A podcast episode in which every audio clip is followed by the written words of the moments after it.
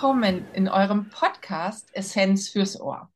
Hier ist Heike und heute mal remote zugeschaltet mit der Lydia. Hi. Hallo aus dem hohen Norden. Hi, aus dem tiefen Süden sozusagen. Ich freue mich, dass wir hier eine kleine Zoom-Session haben und trotzdem dazu kommen, über ein so spannendes Thema heute zu sprechen. Ich freue mich auch darauf, mit dir über dieses Thema zu sprechen, weil wir zwei ja sehr unterschiedliche Sichtweisen auf dieses Thema haben. Es soll heute um die Neophobie gehen. Also einfach nur die Angst vor Neuem und die betrifft dass äh, die Menschengruppe, die du ganz viel in der Beratung und auch in den Workshops hast, nämlich die Kinder und die Eltern so sehr. Und ähm, ja, ja, und wenn ich mit Erwachsenen zusammen bin, hat das natürlich auch immer noch eine Auswirkung, Angst vor Neuem. Hast du denn selber Angst vor Lebensmitteln schon mal gehabt oder als Kind, erinnerst du dich? Also ich, ähm, nee, also Angst so richtig kann ich mich nicht daran erinnern. Ich glaube, bei mir gewann tatsächlich immer die Neugier. Ähm, Du? Also ich hatte, glaube ich, eine Zeit lang Probleme mit Eiern, beziehungsweise mit dem Eiweiß, wenn das so ein bisschen glibberig war. Ähm, Mhm. ja, wobei das dann auch eher eine Geschmackserfahrung war. Also ich mochte das einfach nicht essen und musste das familiär aber essen. Und Mhm. das äh, wäre zuletzt fast auf dem Tisch gelandet. Ähm, insofern wurde Ja. das aufgegeben, was vielleicht nicht äh, vor allem heutzutage mehr der richtige Weg ist, sowas anzugehen. Aber Ja. Das war dann eine Zeit lang sehr, sehr schwierig mit diesem Lebensmittel. Ja, also, und dann wird man immer wieder damit konfrontiert und das ist auch nicht so schön, ne? Also diese Neophobie, das kann ja tatsächlich eine Angst vor allem Neuen sein. Also wir sprechen natürlich immer über unsere Lieblingsthemen, Essen und Ernährung, aber es können Situationen sein, wo man sich unwohl fühlt, Objekte und zu den Situationen übrigens gehört natürlich auch eine Ernährungsberatung. Also manche Menschen, die sehr spät in die Ernährungsberatung kommen und ich sie frage, waren Sie überhaupt schon mal in der Ernährungsberatung, die dann erstmal zurück sich lehnen und sagen nein und dann sage ich, brauchen auch keine Angst haben, tut überhaupt gar nicht weh. Aber auch diese Angst vor Verboten, die Menschen natürlich abschreckt. Neophobie ist ja auch ein Grund, nicht in die Ernährungsberatung zu gehen, weil man gar nicht weiß, dass moderne Ernährungsberatung Verbote komplett ausschließt. Und Ähm, Neues ja eben sich dann auch oft ähm, ja in der Ernährungsberatung schon bewusst auf Verhalten bezieht. Und das ist ja dann auch was Neues. Ich soll mich neu verhalten, einen neuen Weg gehen. ja, Ähm, ja, dafür braucht es ja erstmal Mut oder ja, zumindest den Schritt zu sagen, ich mache das jetzt und probiere es aus. ja, also ich muss irgendwas verändern und, und geht es mir denn immer noch gut? Schmeckt mir das? Habe ich, werde ich satt?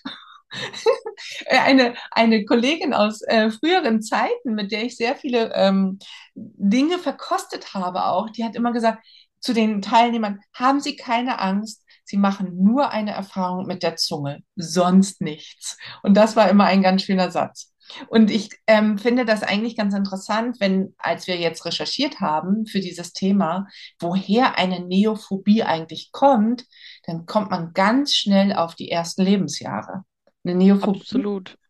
Genau, also es ist evolutionär ja sogar total sinnvoll, weil es ein Überlebensmechanismus ist. Also der Schutz davor, vor allem bei den Kleinsten, ähm, eben nichts Giftiges zu essen. Also heute vielleicht eher was Chemisches, damals Mhm. was Giftiges, was immer auch in diese Geschmacksrichtung bitter ging. Und das war einfach ein Schutz. Also lieber nicht zu neugierig, nur das Essen, was ich schon mal irgendwie jemanden habe essen sehen. Ja, Ähm, das war mit Sicherheit damals auch sehr begrenzt. Ähm, den insofern. Vorkoster. Genau, den gab es dann auch. Ja, Ja, und kein Kind muss doch auch Bitteres essen, oder?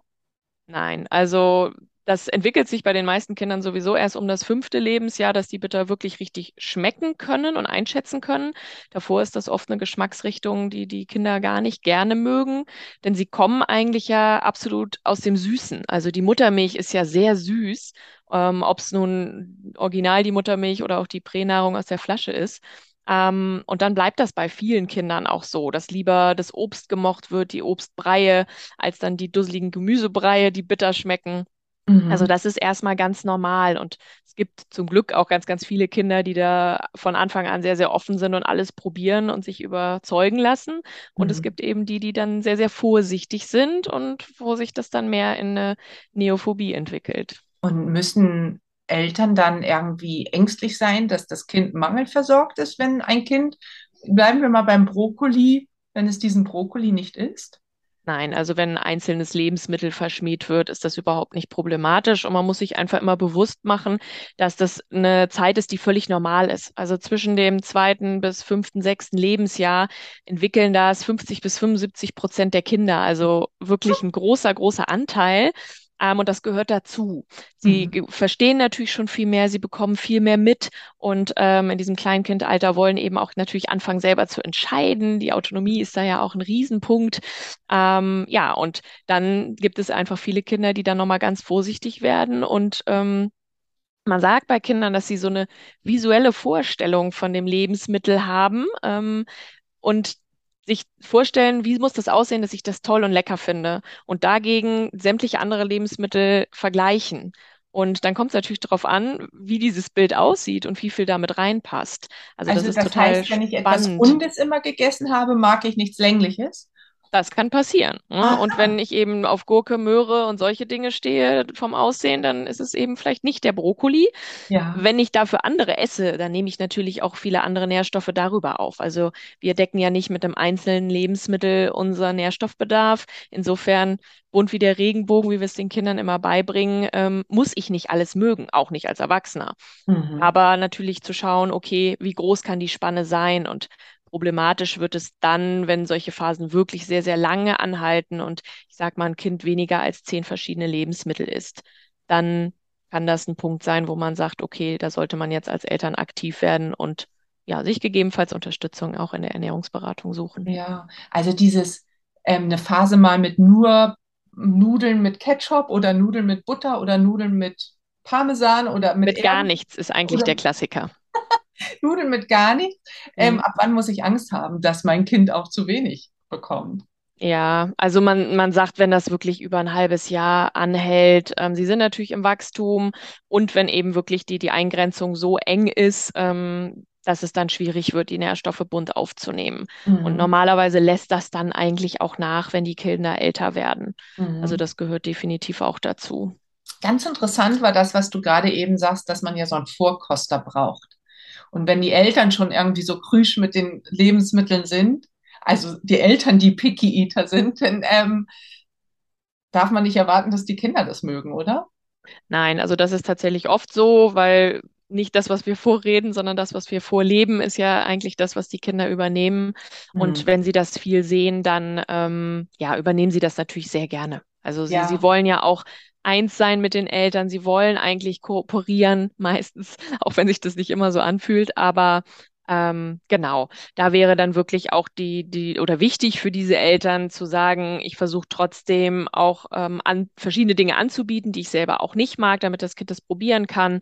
Oder dass es zumindest bei Oma und Opa dann andere Dinge gibt ähm, damit man versucht, trotzdem so eine Vielfalt dem Kind auch immer wieder anzubieten. Also es gibt eben Kinder, die Lebensmittel acht bis zehnmal essen müssen, damit sie sich dann trauen und dann auch den Mut haben, zuzugeben, dass sie es mögen. Also auch das äh, kann erstmal sein, dass es aus Prinzip nicht schmecken darf. Ja. Ähm, genau.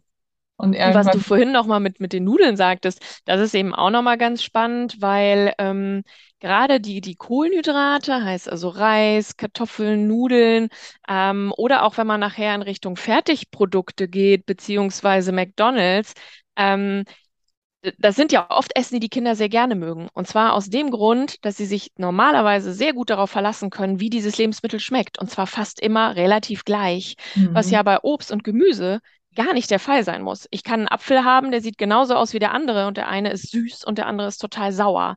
Also da ist eben diese Verlässlichkeit nicht gegeben, was bei vielen Kindern, die eh dann in so einer Phase der Neophobie sind, einfach dann auch schwieriger für sie einzuschätzen ist und eher dazu führt, dass sie es ablehnen.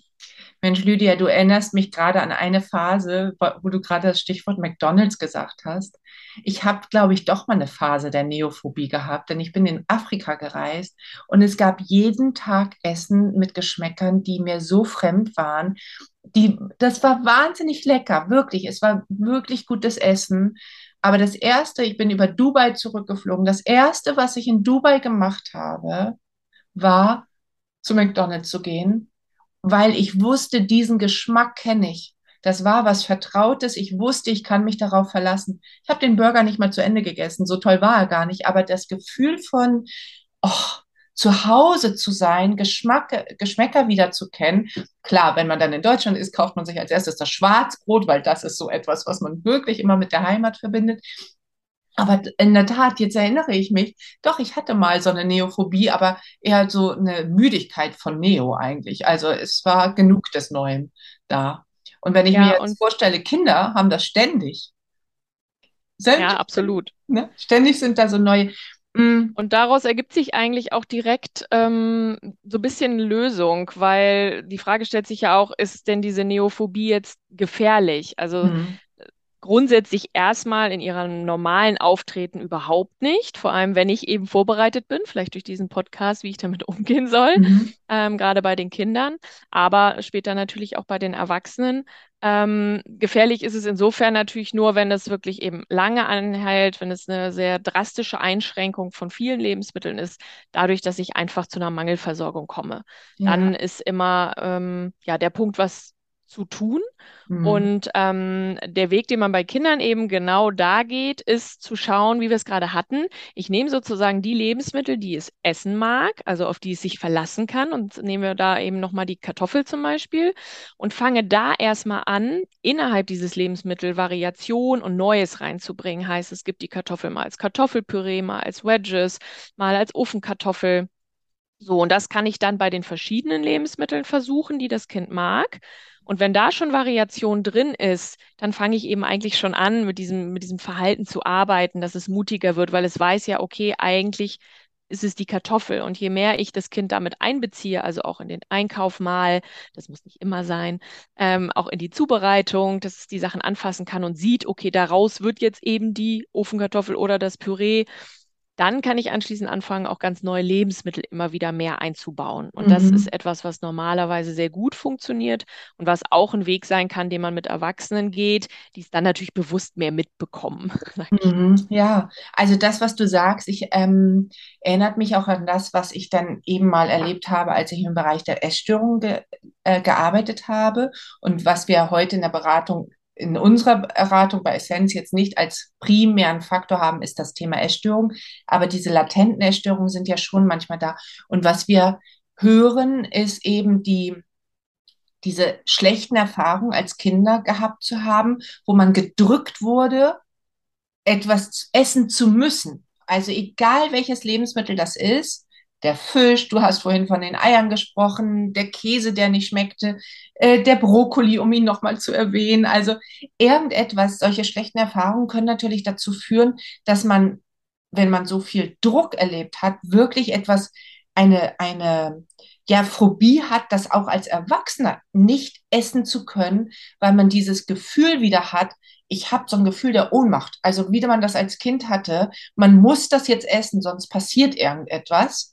Stress, Ärger, man wird ausgeschlossen vielleicht vom Familienesstisch oder so. Also schlimme Dinge, soziale Ausgrenzung, die man natürlich ganz fürchterlich findet, als Kind genauso wie als Erwachsener. Und ähm, wo man ähm, sagt, was muss man eigentlich dagegen machen? Ich habe, als ich jetzt gerade über Essstörungen sprach, noch einen Gedanken gehabt, den ich teilen möchte. Und zwar etwas ganz Interessantes wiederholt sich ja gerade. Als ich damals in der, ähm, in der Klinik gearbeitet habe, hatten alle Menschen Angst vor Fett. Die Fettphobie, du lächelst gerade genau. Also damit sind wir ja in unserem Studium groß geworden. Kein Fett, sonst passiert dieses, jenes oder welches. Und das hat sich publik gemacht, dass wir Menschen kein Fett essen dürfen. Heute, was wir erfahren aus, von den jungen Kolleginnen, ist ja, dass diese Angst vor tierischen Lebensmitteln da war. Also früher war es Fett, heute sind es tierische Lebensmittel. Und Angst kann man ja letztlich vor allen entwickeln und haben. Das heißt, wir müssen eigentlich da wieder hinkommen zu sagen, okay, was passiert eigentlich, wenn wir denn mal Fett essen? Werden wir dann auch fett? Weil früher hieß es ja immer, Fett macht Fett. Heute heißt es, wenn du tierisches isst, was weiß ich, was hast du gehört über tierische Lebensmittel? Machen Herzinfarkt? Oder was machen Klar, die? also geht oft natürlich auch über die Fettschiene, beziehungsweise geht es natürlich dann sehr stark jetzt in die vegetarische, vegane Richtung. Das ist dann auch nochmal ganz andere Emotionen, wie eben die ökologischen Dinge und ähm, Tierwohl und solche Themen dann mit reinkommen, wo wir, würde ich sagen, in der Beratung auch ganz, ganz viele haben, die sich eine Zeit lang vegetarisch oder vegan ernährt haben, gesagt haben, ich mag das Fleisch eigentlich gerne, ich will nicht darauf verzichten, aber es fällt mir jetzt nach der Zeit, die ich darauf verzichtet habe, schwer, es wieder zu essen, ähm, wo das ganz schwer greifbar wird. Mhm, mhm. Und das ist eben das, was, also ich früher von den Menschen, die allmählich ähm, so eine richtige Panik vor Fett entwickelt haben, die ich in Kursen hatte, wo ich gesagt habe, ein Magerquark muss es gar nicht sein. Es darf der 20-prozentige sein, es dürfte sogar der 40-prozentige Rahmenquark sein, aber selbst der 20er ist als so ein Basisquark ein super guter Quark, schmeckt gut, hat nicht zu viel Fett, ist alles völlig in Ordnung, wo sich Menschen immer wieder rantrauen mussten. Ja, so ganz in kleinen Schritten, ähm, um zu merken, da passiert gar nichts. Und jetzt kommt ja das Phänomen, was wir auch immer wieder beobachten, wenn man so Angst hat vor etwas, dann verschließt sich natürlich auch der Magen, weil diese Emotion, Angst, schürt sich ja auch im Magen und im Darm. Wir reagieren mit diesen Organen und dann auf einmal heißt es, ich vertrage sie auch gar nicht. Also ich glaube, über die Darm-Hirn-Achse passiert da ganz, ganz viel. Also die, oh. die Forschung ist da ja inzwischen auch viel hinterher. Und ähm, ja, das ist, glaube ich, ein großer, großer Faktor. Also da, da kommen wir dann ja auch in solche Dinge wie, wie die Glutenunverträglichkeit, wo, wo eigentlich die richtige Allergie ja tatsächlich irgendwie nur zwei bis vier Prozent äh, der Weltbevölkerung haben. Ähm, klar, dann eine Unverträglichkeit, Sensitivität, das nimmt zu, da hat man noch keine konkreten Zahlen, aber da gibt es eben auch ja reichlich äh, bekannte Fälle aus, aus den Beratungen, wo ganz klar eben eher so eine ja, Phobie vor diesem Inhaltsstoff ist, ähm, anstatt mal zu schauen, okay, warum muss ich denn auf was verzichten, was ich physiologisch gar nicht müsste, aber ja. mein Kopf eben inzwischen so weit ist, dass er der Meinung ist, er verträgt es nicht mehr. Ja, also ich glaube, ja. da sind diese erfahrungsgetriggerten Dinge, die eben auch in der Jugend passieren, wo sehr, sehr viele mit Sicherheit nachher im Erwachsenenalter diese Situation gar nicht mehr zwingend erinnern, also gar nicht wissen, woher diese Phobie kommt. Mhm. Ähm, dann wird es natürlich auch schwer, das irgendwie aufzudröseln. Mhm. Und ja. ganz ehrlich, die Medien machen da natürlich einen mega Aufriss, weil sie einmal so Angst schüren, wenn man das und das isst, dann passiert das und das. Und oder auch die Wissenschaft, wenn immer die Headline ist, verkürzt irgendwelche Lebenserwartung. Als wenn der, das Essen eines Lebensmittels tödlich sein kann. Also das, ja, du schüttelst so mit dem Kopf, aber das ist tatsächlich so, ne? Also keiner sieht ja gerade, was wir hier machen. Und wir denken mal, wow, das, ähm, wir, wir müssen uns da selber an die Nase fassen, dass wir bewusst bestimmte Lebensmittel raus aus diesen Schmuddelecken holen. Fett, Gluten, ähm, tierische Lebensmittel, das das kann alles ja tatsächlich zu echten Krankheitsbildern führen, zur Anorexie, also zur Magersucht, dass man gar nichts mehr essen mag.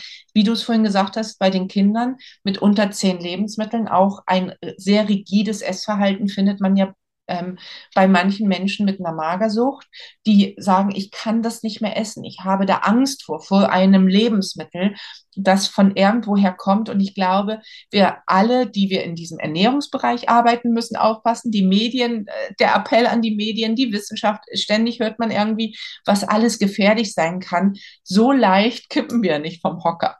Ja. Einmal das und das Thema soll ja auch soll ja Spaß machen. Ja. Genuss gehört dazu. Also, dass das Ernährung oder Essen ja so eng mit Emotionen verbunden ist und wir es ja auch gar nicht ganz lösen wollen. Also das kann natürlich total negativ sein, aber es kann eben ja auch so positiv sein. Und im, im Kinder- oder auch äh, in der Familienkonstellation ist es dann einfach immer total schade, wenn diese Esssituation so negativ wird. Ja. Ähm, ich sag mal, dann ist es irgendwann so, so ein Therapietisch und kein, kein Esstisch mehr oder das Zusammenkommen der Familie.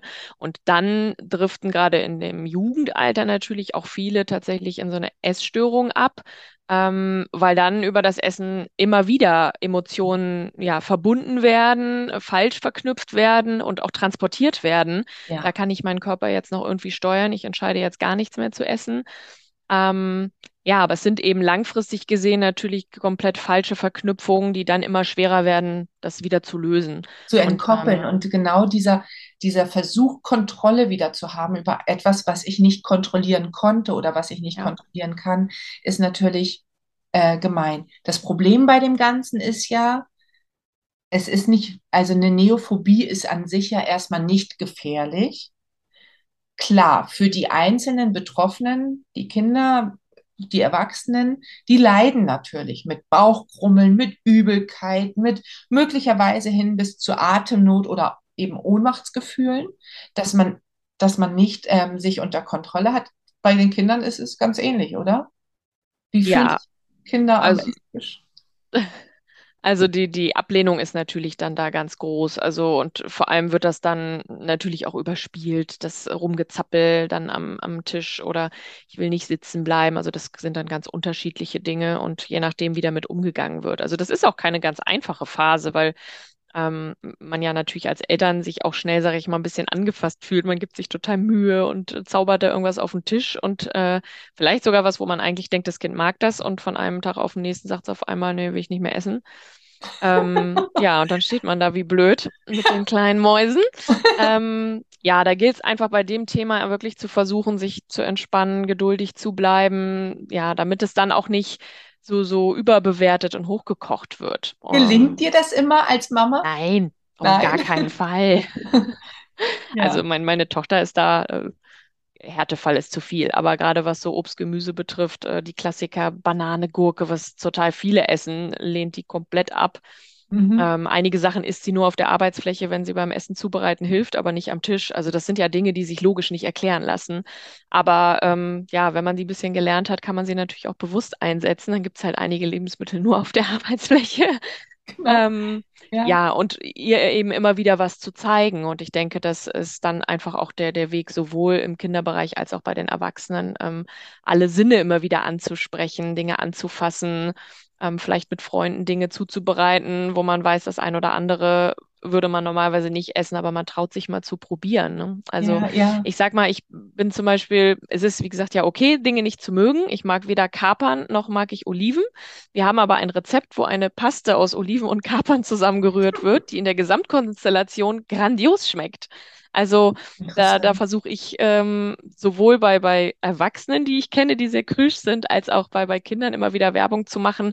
Ähm, wie in dem Film Ratatouille mit der Ratte, der, der ihn kennt, da werden auch so zwei Lebensmittel probiert und dann ist das immer so als Feuerwerk dargestellt. Und wenn man es eben zusammen isst, ist, sind die Farben ganz anders. Also es ergeben sich Geschmäcker, die man nicht erahnen kann. Und Mhm. das erlebe ich natürlich nur, wenn ich auch mal Sachen probiere, die ich vielleicht nicht mag, weil es in der Zusammenstellung was ganz Neues wird. Ja. Ähm, Ist das das kann auch ein Weg sein. ist das dann eigentlich so, vielleicht ein bisschen eine rhetorische Frage, dass man die Kinder dann auch sagt, guck, magst du ja doch, wenn sie dann irgendwas gegessen haben? Oder sollte man sich als Eltern eher still freuen und sagen, ach, guck mal, jetzt ist es im Kind drin? Ja, also da darf man natürlich auch oder muss man aufpassen, dass man dann nicht zu viel lobt, weil es soll ja gar nicht so was Besonderes sein. Mhm. Sonst, ähm, ja, überdramatisiere ich das ja auch wieder. Mhm. Ähm, ich finde es andersrum oft problematischer. Also das beobachte ich eben auch im, im Familien- oder Freundeskreis, wenn die Kinder nach irgendwas greifen und die Eltern dann sagen oder Großeltern, wer auch immer, das magst du nicht. Wo ich immer denke, Mhm. naja, wenn er es gerade probieren will, dann darf ich doch nicht vorgreifen. Also ich verstehe natürlich die Intention nach dem Motto, gleich liegt es auf dem Teller, dann muss wieder weggeschmissen werden oder wird vollgeschnault und keiner möchte es danach mehr haben. Mhm. Ähm, nichtsdestotrotz ist das eigentlich gerade ein Impuls, der total wertvoll ist und das Mhm. ist sehr, sehr schade, wenn man den dann unterdrückt. Ja, da ähm, aus meiner Zeit, als ich auch noch mit äh, der Schule des Essens in den Kitas war, habe ich das eben auch erfahren, dass wir ein Eiran gemacht haben und eine, das waren Kinder und dann auch die Eltern dazu und eine Mutter kam ganz aufgeregt zu mir und meinte, mein Kind isst aber kein Joghurt, mein Kind isst kein Joghurt und dann sagte ich, das muss es auch gar nicht, aber beim Zubereiten kann es ja dabei sein und dann haben wir alle gerührt und ein bisschen Salz und Zitrone und den Joghurt getan, das waren sehr kleine Kinder und dann wurde es eingefüllt in kleine Becherchen und jeder kriegte noch einen Strohhalm. Damals nahm man noch Strohhalme, heute nimmt man sie ja nicht mehr. Und also zumindest keine Plastikstrohhalme. Und wir hatten dann eben alle so einen kleinen Becher und haben das getrunken. Und das Kind, das ja eigentlich Joghurt nicht mag, auch. Und ich guckte das Kind einfach an und es war so stolz und mit den ganzen Kindern zusammen. Und diese Neophobie, in Anführungsstrichen, löste sich auf, weil das Kind gar kein Problem mit Joghurt mehr hatte. Und die Mutter saß da und dachte, was ist das denn jetzt? Also, und das erklärt man, glaube ich, über diese Peer Group, also über Gleichgesinnte, oder? Ja, also in, in Kitas und Schulen funktioniert es natürlich in beide Richtungen. Also es gibt Kinder, die sich motiviert fühlen, weil andere es essen. Aber es Mhm. kann natürlich genauso andersrum laufen, dass ein Kind sagt, i, eklig, mag ich nicht, und dann ziehen alle anderen mit. Also das, ja, gibt's so Ja. und so.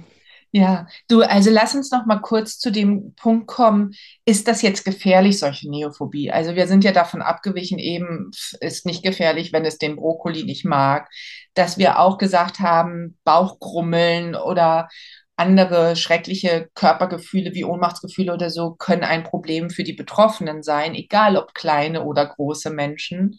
Ähm, gefährlich wird es ja eigentlich erst, wenn es psychisch eine Gefahr ist, also wenn man wirklich sich ausgegrenzt fühlt, oder eben auch körperlich, gesundheitlich, also wenn es so zu Mangelerscheinungen kommt, oder? Ja, Ähm, genau. und das haben wir auch bei Großen und Kleinen, also und auch bei älteren Menschen, die dann auch irgendwie moderne Lebensmittel essen. Mein Vater hat lange Zeit keine Pizza gegessen, weil er nicht wusste, was dann passiert mit ihm, bis die Enkel kamen ähm, und gesagt haben, doch, das musst du unbedingt essen, das ist ganz lecker. Also die Mangelernährung ist eine Möglichkeit, eben auch bei Senioren. Untergewicht natürlich, wenn das arg, arg eingeschränkt ist, das Essverhalten, also oder beziehungsweise die Lebensmittelauswahl. Ähm, Ja, ja, und es kann natürlich auch krankheitsbedingt zu einer Neophobie kommen, dass, sag ich mal, ein Magen-Darm-Infekt oder ähnliches dazu führt, dass zeitweise wirklich viele Entzündungen im Magen-Darm-Trakt sind, die dann nicht ganz ausheilen, ich da wirklich lange mit zu tun habe und bei den älteren Menschen so eine Art Neophobie entsteht im Sinne von, das tut mir jetzt alles irgendwie nicht mehr gut. Ich habe jetzt so ein paar Lebensmittel, mit denen fahre ich gut und eigentlich ist mein Körper wieder gesund, aber ich schränke mich trotzdem sehr stark ein. Ja, ja, Ähm, und das ist natürlich dann oft ein Problem, also Richtung Mangelernährung. Das kann dann die Zahngesundheit natürlich nachher auch betreffen, ähm, ja, absolut. und die verschiedensten Bereiche im Körper. Ja, ja, und wir haben das ja auch, ähm, wer sich lange Zeit vegan ernährt, also alle tierischen Lebensmittel weglässt und das nicht schafft, eine wirklich gute, ausgewogene Ernährung zu haben, merkt das über kurz oder lang, weil eine Mangelernährung eintritt. Die ist einfach bei so extremeren Kostformen, wenn man nicht sehr, sehr viel über Ernährung weiß und sehr frisch kocht und hochwertige Lebensmittel nutzt, einfach viel, viel ähm, wahrscheinlicher. Nicht, es ist kein, also sie muss ja nicht entstehen, diese Mangelernährung, aber es kann durchaus passieren. Und dann den Weg zurückzufinden, wieder zu tierischen Lebensmitteln mal zu greifen oder ähm, also kann sehr schwer sein, wissen wir, von, gerade von jung, jüngeren Frauen oder Männern, die sich eben jetzt diesem veganen Trend hingegeben haben oder aber auch dem damaligen fettarmen Esstrend, wo der Magen sich umschlug, wenn man mal den Quark gegessen hat mit mehr Fett. Ähm, wie schaffen wir es? Wie können wir unterstützen, ist ja dann immer die Frage. Die eine Sache ist natürlich, man muss als erstes mal fragen, ist das so psychologisch, dass ein Psychologe oder eine Psychologin auch zur Unterstützung kommen muss? Also nicht immer können Ernährungsberater natürlich ähm, oder Ernährungsberaterinnen ähm, die Lösung sein, auch wenn wir häufig das finden in unserem Bereich, diese Angst vor Neuem, aber sie kann sich ja auch auf sämtliche Bereiche auswirken, die Neophobie, sodass wir sagen, okay, da muss ein Psychologe uns unterstützen, mitmachen. Ähm, wie geht man bei Kindern vor? Wie hilft man den Würmern, den Kleinen? Also an sich hauptsächlich das, was ich vorhin schon ähm, beschrieben habe, dass man eben mit den bekannten Lebensmitteln weiterarbeitet. Ähm, je nach Alter der Kinder arbeiten wir natürlich viel mit den Eltern, ähm, weniger mit den Kindern. Oder wir, wir ja, splitten die Beratung, sage ich mal, auf, dass ein Teil mit den Eltern und am Ende nochmal ähm, Termine mit den Kindern kommen, wo es absolut um ja, Sinnesschulung gehen würde, also wirklich die, die Angst vor diesen neuen Lebensmitteln auch erstmal übers Riechen, übers Anfassen äh, zu gehen und da eben auch den Eltern zu versuchen zu erklären, dass das ja teils normal sein kann und wenn es sich eben äh, in eine falsche Richtung entwickelt hat, dass sie erstmal genau richtig da sind und dass wir kleine Schritte machen müssen. Also dass man einfach wirklich eine Menge Geduld mitbringen muss, immer wieder anbieten, ähm, zu schauen, dann kommen wir auch in dieses Modell der geteilten Verantwortung, also dem Kind zu überlassen, ob es und wie viel es ist. Und ich entscheide eben, was es ist, kann auch über die Zubereitungsarten, über die Präsentation ähm, natürlich positive Dinge machen, dass es einfach nett aussieht, ähm, dass sie mitmachen können, also aktiv einbeziehen. Das sind alles Dinge, ähm, womit man Kinder dann einfach sehr gut erreichen kann, dass sie eben sehen, das ist auch gemeinsame Zeit und ähm, sich sicher fühlen, grundsätzlich mit Lebensmitteln und dann natürlich auch immer mutiger werden, wenn es darum geht, mal Dinge zu probieren. Mhm, Ähm, und ja, auch wissen, dass es okay ist, wenn sie mal was nicht mögen und wieder ausspucken. ne? Also dass genau. da es keinen Ärger gibt oder sie da schon irgendwie Probleme haben, sich Dinge runterwürgen, die sie eigentlich nicht mögen. Das sind dann einfach Dinge, die es natürlich wieder in die falsche Richtung bringen würden. Ja, und das ist dieses, es ist okay, auch Angst zu haben. Das ist, finde ich, auch etwas, was wir ja auch merken. Das tut den Erwachsenen in der Ernährungsberatung auch sehr gut. Man muss nicht alles immer sofort toll finden, was wir empfehlen, wenn man irgendwie schlechte Erfahrungen gemacht hat oder so. Wir ähm, gehen ja dann auch in kleinen Schritten vor, dass man dieses Lebensmittel, vor dem man Angst hat, vielleicht erstmal einkauft, ohne irgendwas weiteres zu machen. Es steht dann erstmal da und ist schon mal da und man kann sich in Anführungsstrichen ein bisschen annähern, aber man muss noch gar nichts damit machen. Und ein zweiter Schritt wäre dann auch mal dran riechen. Also über den Geruchssinn geht ja ganz, ganz, ganz viel. So ein, so ein alter Sinn in Anführungsstrichen, der so entscheidend für uns ist, für uns Menschen ist, ähm, ist dann der zweite Schritt. Der dritte Schritt wäre mal was damit zubereiten, ohne es auch vielleicht zu essen, sondern einfach nur mal dieses Ding nehmen und damit was ähm, machen, was auch immer. Ja. Und das dritte ist vielleicht tatsächlich mal es uns einverleiben, also ein bisschen auf die Zunge nehmen. Muss keine große Menge sein, einfach nur eine kleine Menge mal auf die Zunge und schauen, was passiert.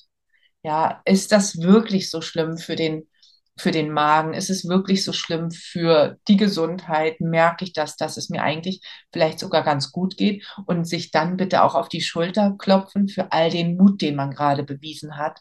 Weil wenn man eine Angst vor etwas hat und man baut diese Angst ab, dann finde ich das irre mutig. Das muss ich schon immer sagen. Ähm, wir machen ja auch Pro-Kontralisten, also eine ganz kognitive Arbeit. Was spricht dafür, was spricht dagegen? Bei einigen unserer Patienten hilft das schon. Ja, also einfach mal so eine ganz rationale Liste. Das spricht dafür, das spricht dagegen. Und da bauen wir auch häufig Mythen ab.